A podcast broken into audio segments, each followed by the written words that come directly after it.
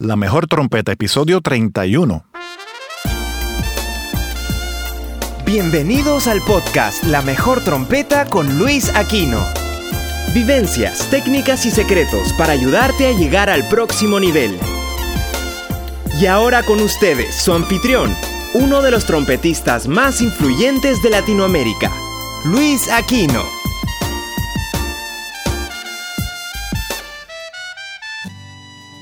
Saludos a todos y bienvenidos a este episodio número 31 del podcast La Mejor Trompeta.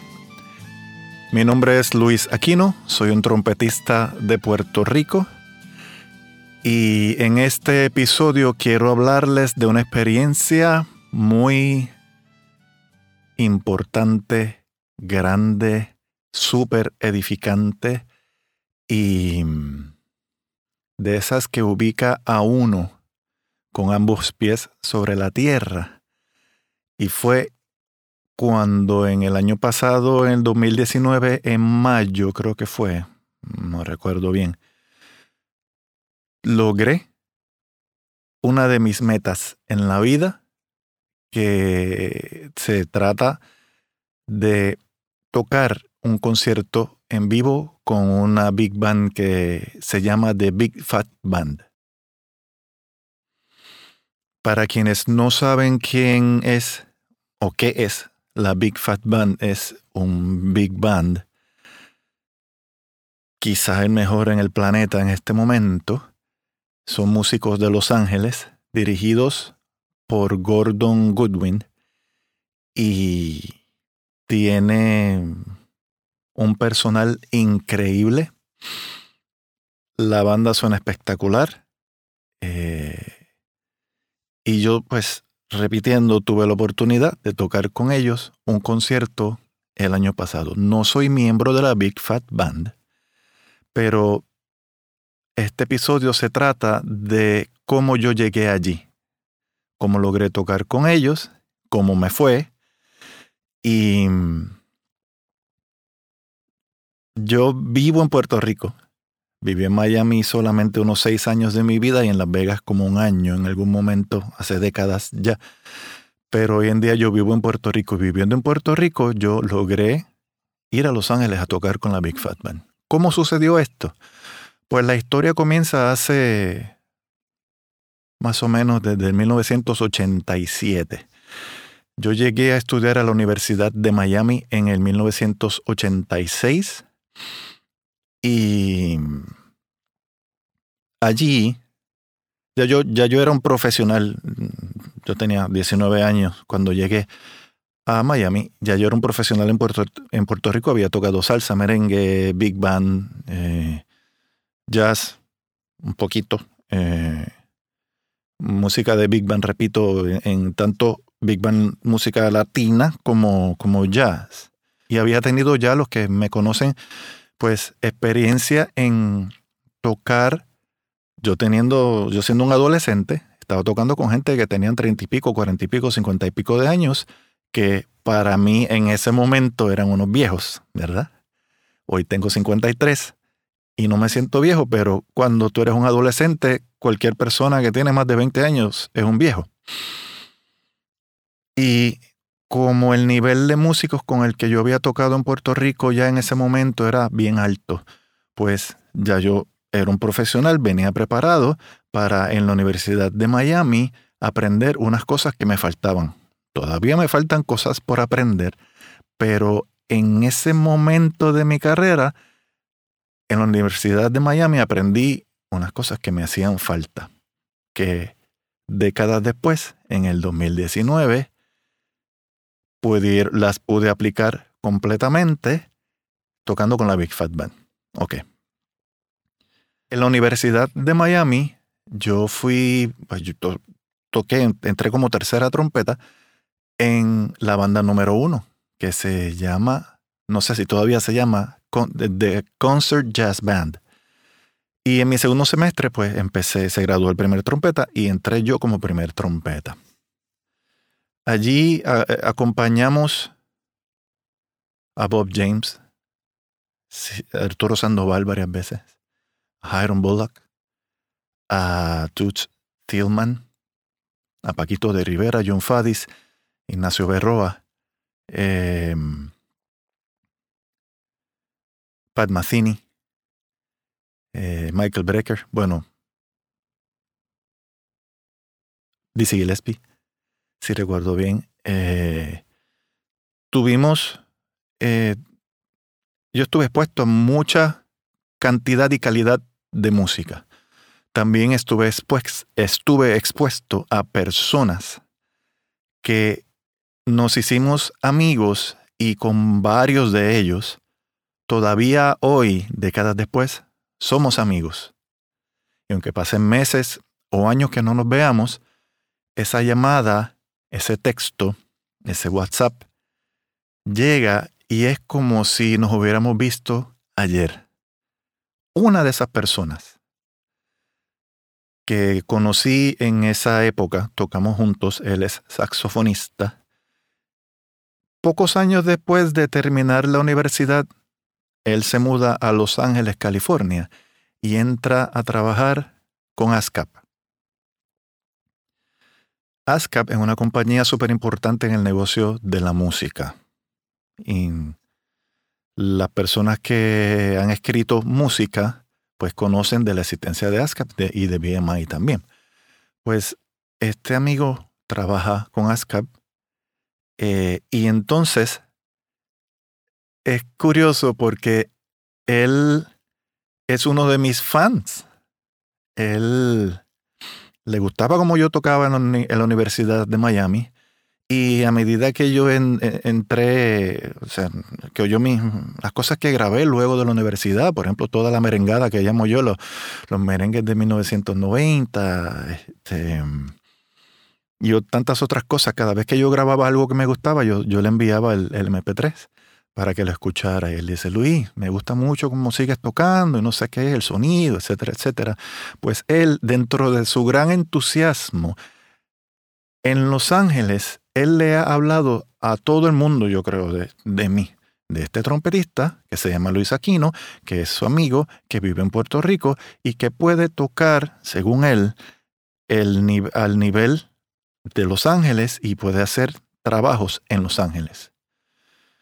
Resulta, haciendo la historia un poco más corta, ¿verdad? Ya tenemos a este amigo del alma, que todavía lo somos, hablando de mí bien en Los Ángeles. Pero no es lo mismo cuando alguien te habla de algo o de alguien hasta que tú lo ves o lo experimentas o lo escuchas.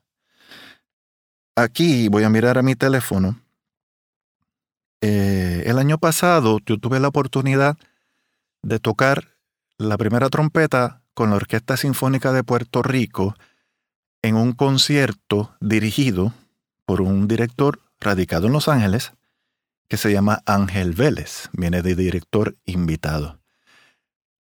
Decidió la Sinfónica, eh, no sé quién, alguien en la Sinfónica, o quizás el director lo sugirió, que trajeran a alguien especialista en música popular que pudiera tocar la música que se iba a interpretar, que era nada más y nada menos que la música de los créditos finales. Se acaba la, película y esa música que ahí arranca a, tocar, esa música, esos nueve minutos de música más o menos, eh, ¿serían nueve minutos? No sé. Pues esa música eh, se iba a tocar por orquesta sinfónica y necesitaba un especialista en notas agudas que pudiera interpretar esa música correctamente, porque la primera trompeta de, de esa película, como muchos de nosotros sabemos, fue grabada por el gran Wayne Bergeron. Entonces a mí me tocó la silla de Wayne Bergeron con la Sinfónica de Puerto Rico tocando esa música. ¿Qué sucede? El ensayo final, pues fue grabado en vídeo y yo lo subí en Facebook.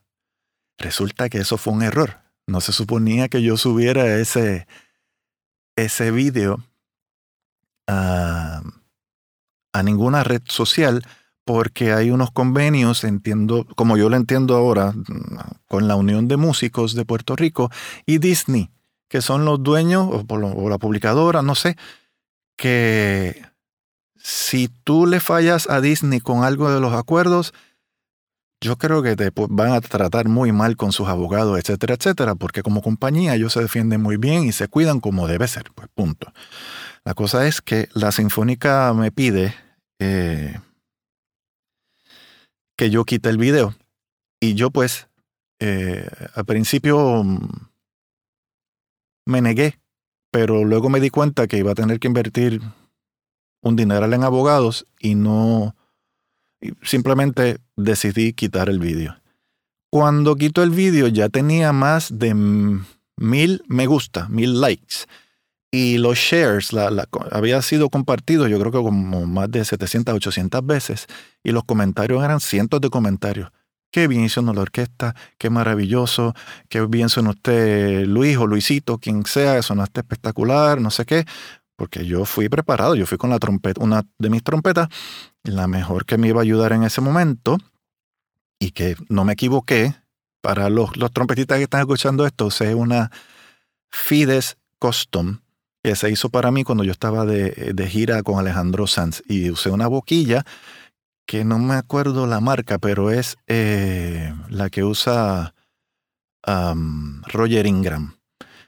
Y entonces con la masa de música de la Orquesta Sinfónica, la, orquestación que fue orquestado, valga la redundancia, por Gordon Goodwin precisamente, el dueño de la Big, Big Fat Band, pues Ángel Vélez dirigiendo, pues yo estaba, o sea, la proyección, como es una sala que está hecha para lo que proyecte se escucha, pues la trompeta se oía por encima de la orquesta. De hecho, yo con una pico lo hubiera tocado y se oye porque por la acústica de la trompeta es así. Pero yo lucí bien en ese concierto, estoy muy orgulloso de mí mismo porque uno tiene que quererse también. Y, y bueno, ese ensayo final se subió el video. No se suponía. Quito el video, pero antes de que yo quitara el video, ya el director, Ángel Vélez, lo había visto y, le, encantó. Gordon Goodwin. Yo entiendo que Ángel Vélez eh, eh, le refirió el video o alguien, de alguna manera, no sé cómo. Gordon Goodwin, el dueño de la Big Fat Band, ve el video también. Y el contractor de una actividad a, la que yo toqué, la actividad que era un premio eh, Michael Giacchino, el compositor de toda esta música, iba a recibir una, el premio Henry Mancini, el, galardón máximo de, esa noche. Eh, y, la Big Fat Band pues tocó eh, varias de sus composiciones de, de, películas que él ha, hecho. También en esa actividad de ASCAP, una compositora que se llama Pinar Toprak iba a recibir un galardón y de eso, pues la Big Fat Band tocó nueve minutos de música más o menos de la de Michael Giacchino y como seis minutos de, de Pinar Toprak. Entonces, eh, para que sepan más o menos quiénes tocaron, al lado de quien yo toqué. Ah, pienso en esto otra vez y me emociono. El que estaba al lado mío, o sea, yo estaba al lado de él. Wayne Bergeron, tocando primera trompeta. Segunda trompeta, Dan Fornero, el, primer trompeta de Phil Collins por décadas. Y la otra, entonces yo toqué tercera trompeta y Michael Rocha tocó cuarta trompeta e hizo un solo de trompeta en, una de las piezas que era jazz, que yo me quedé como que, wow, o sea, Michael Rocha es increíble. Eh, de lo, no tengo la lista completa de los músicos, lamentablemente, pero eh, el, primer acto era Eric, Marienthal, Eric Marienthal, una leyenda viviente, y en el trombón bajo estaba Bill Reichenbach, que es quizás el músico más grabado del planeta de la historia. Em, cuando vamos al ensayo, que Gordon Goodwin baja las manos y comienza a sonar, yo lo que les puedo decir es que lo que yo sentí fue como si todos los mozalbetes del barrio que estudiamos juntos en la misma, con el mismo profesor y la misma escuela de música, comenzamos a tocar juntos. Fue unidad de concepto instantánea. Yo ni nervioso me puse. O sea que yo, dentro de toda la experiencia, la educación que he tenido, porque he tenido buenos maestros y he escuchado y he recibido regaños de parte de más de uno, pues me, hace, me sirvió para cuando ese momento llegó, que toqué en Los Ángeles con la Big Fat Band, al lado de personas que son músicos eh, de, del nivel más alto planetario. Yo soné como uno de ellos, sin ningún problema. Porque del video de la Orquesta Sinfónica, el director lo escuchó, Ángel Vélez, Gordon Goodwill lo escuchó y el contractor de la actividad lo escuchó también y dijeron, pues mira, dijeron a mi amigo, pues mira, tu amigo definitivamente puede tocar aquí, porque ahí fue que vieron al perro del, del ángulo ese que vieron que podía tocar. Entonces, no puedo decir la frase que quiero decir. Pero me dijeron, pues sí, pues invitémoslo. Pues ¿cómo funciona? Hay una lista de músicos que, se, que el contractor, la persona que va a contratar, tiene para invitar a tocar a esa actividad. Eh, se envía un email para verificación de disponibilidad de fecha. Pues como vieron el video, las personas que necesitaban verlo, para que la causalidad me ayudara y yo poder llegar allí y dijeran que sí, que yo estoy, está aprobado para poder tocar aquí, eh, pues mi nombre cayó en esa lista. Pues uno de los trompetistas que toca o que fue invitado no pudo tocar, pues el próximo nombre en la lista fui yo. Y yo estaba disponible y fui a tocar. Y quedé bien. Y todos felices. Y este cuento no se ha acabado todavía porque es bien interesante dentro de la dinámica de, de, Los Ángeles no es una excepción. Tú ves ciertos personajes. Tú ves el alfa, el que hace los chistes y todo el mundo se ríe aunque no les dé gracia. Ves al pitufo gruñón. Ves a esta persona que mm, ya no quiere tocar y está apestado, hastiado de la vida y está tocando solamente porque pues porque ya es costumbre. Está el que dice, ah, esta música es una porquería. Está el que eh, dice, mm, el, que ser, el que, tú lo ves y, ser, y te ríes porque ya su cara es graciosa, que es el, el, personaje este que es bien gracioso, que siempre está haciendo chistes y siempre le busca la vuelta graciosa a todo. O sea, todos los mismos personajes de las mismas historias, tú los ves allí también. Yo los vi allí y fue fascinante para mí. ese nivel de, de músicos, a ese nivel de, performance y de organización, eh, ver todo eso, pero es que, que, esto es lo mismo, es, solamente otro nivel mucho más alto musicalmente. Que ojo, el nivel musical, el nivel musical en Puerto Rico es bastante alto. De eso duda no tenemos ninguna de esas. Pero Los Ángeles es Los Ángeles. Entonces,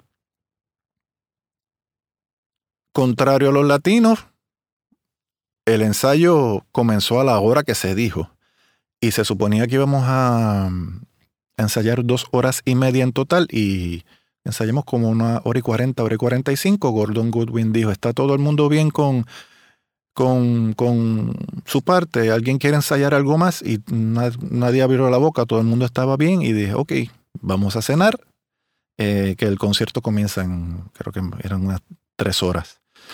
Em, fue tremenda experiencia, fue tremenda experiencia. Y con la vista periferial, cuando tú tocas, si no estás tocando bien, tú sientes que te miran raro o alguien al lado mi vista periferial es muy buena. Yo, yo estoy pendiente de todas esas cosas. Y no tuve problema. Cuando empezamos a tocar, eh, inmediatamente, de hecho, Wayne Bergeron y yo nos conocíamos, nos conocimos en un ITG hace pocos años. No habíamos tocado juntos. Eh, no les había mencionado que cuando yo llego, escucho a un trompetista calentar y voy, me asomo y era Dan Fornero. hola, Dan, no sé qué. Y entonces me dice, ah, mira, me gusta tu, tu recorte porque él es calvo también, igual que yo. Y le digo, encantado, Dan, eh, soy fan tuyo de, todo lo que has hecho. Eh, me voy porque no, no quiero interrumpirte. Y él, y él siguió pues calentando. Ah, chévere, Luis, nos vemos luego.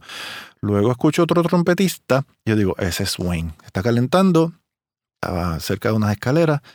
Y yo pues muy, muy tímidamente toqué la puerta. Bum, bum, bum. Come in. Eh, o sea, entra. Y era Wayne. Ah, Luis, ¿cómo estás? No sé qué. Porque se acordó de mí. Y, hablamos allí dos minutos. Le digo, me voy también. Porque, o me voy porque no quiero interrumpirte. La cosa es que entonces fui yo a calentar tranquilamente por allí, por alguna esquina, y todo comenzó a tiempo, todo fluyó, y de verdad que eso sonó de la primera. O sea, ese, ese show se pudo haber hecho hasta sin ensayar, con el calibre de músicos que había allí. Eh, espero que no se me haya quedado algún detalle, pero mi propósito al hablarte de esta experiencia mía es que sepas que las metas son logrables, pero tienes que tener una actitud correcta, la actitud correcta todos los días de tu vida para poder lograr las cosas que quieres lograr. Y, aún más importante, es más importante todavía, tratar con respeto a todo el mundo con el que tú toques, todas las personas. Mi amigo desde 1987, décadas después, fue quien me recomendó y abrió la puerta para que yo pudiera tocar con la Big Fat Band. Si yo por alguna razón misteriosa lo hubiera tratado mal, o que no había razón para tratarlo mal, pero si yo hubiera, si yo no hubiera tenido esa amistad con esta persona, muy probablemente yo no hubiera tocado con la Big Fat Band. Y de verdad que me dieron ganas de mudarme a Los Ángeles. Pero ahora esto no se trata de mi psiquis, esto se trata de que tenemos, tienes que educarte lo mejor posible, tener la actitud correcta lo mejor que puedas en los trabajos, tratar a todo el mundo bien porque tú no sabes quién va a estar en una posición de poder de aquí a cierto tiempo que va a abrirte alguna puerta para que de esa puerta puedas lograr llegar a otras puertas adicionales que se abrirán para ti. Si quedas bien para seguir logrando cosas, o quizá era un dinero que te hacía falta en ese momento y por esa actividad te llega y está bien, o quizá simplemente es que tu espíritu, tú necesitabas tocar con ese grupo. Tú necesitabas tocar con ese grupo y, era algo que, de lo que tú necesitabas para sentirte más lleno, más realizado como persona. La realidad es que hay que ser un profesional siempre, dentro y fuera de la tarima, en todo momento. Y a veces si estamos viviendo por el trabajo de jueves, viernes, sábado y domingo, y qué porquería, y estoy loco por, por, por bajarme de la tarima, la actitud esa negativa hay veces que nos cierra ciertas puertas. Pero recapitulando, por favor, trata bien a todo el mundo. No es que seas amigo de todo el mundo, pero sí, recuerda que en tu camino hacia arriba en tu carrera, siempre vas a necesitar ayuda de alguien. Y acuérdate que tú en algún momento vas a tener que ayudar a alguien. O, te van a hacer ayudar a alguien. O quizás esa persona fue la que te trató bien y tú dijiste, mira, fulanito o fulanita, pues mira, puede tocar aquí, está bien, y, y tiene el talento, puede hacerlo, está preparado, preparada, y vamos a invitarla. Tú no sabes si tú eres la persona. Pero, ah, y obviamente 3, 4 downbeat, que tú estés listo. Que eso suene. Tienes que estar listo. Espero que esto ayude a alguien. Espero que esto inspire a alguien. Y espero que yo siendo egoísta, espero que esto abra alguna otra puerta para mí también. No sé, pero simplemente es esto. Este podcast se trata de, de vivencias técnicas y secretos. Pues aquí estoy hablando de vivencias y estoy hablando de secretos y quizá de técnica, porque una técnica de, podríamos llamarle que tratar bien a las personas es algo técnico, porque hay veces que tú estás bien molesto, tuviste una pelea con alguien y, llegas y quieres desquitártela con, esa, con ese músico que tienes al lado que quizás falló una nota y te la quieres desquitar. Mira que tú... Pero no. La técnica de om, estar tranquilo, no, no es culpa de esta persona que yo esté molesto, no me voy a desquitar. Eso puede ser, se le puede llamar una técnica. De nuevo, esto fue algo muy grande para mí.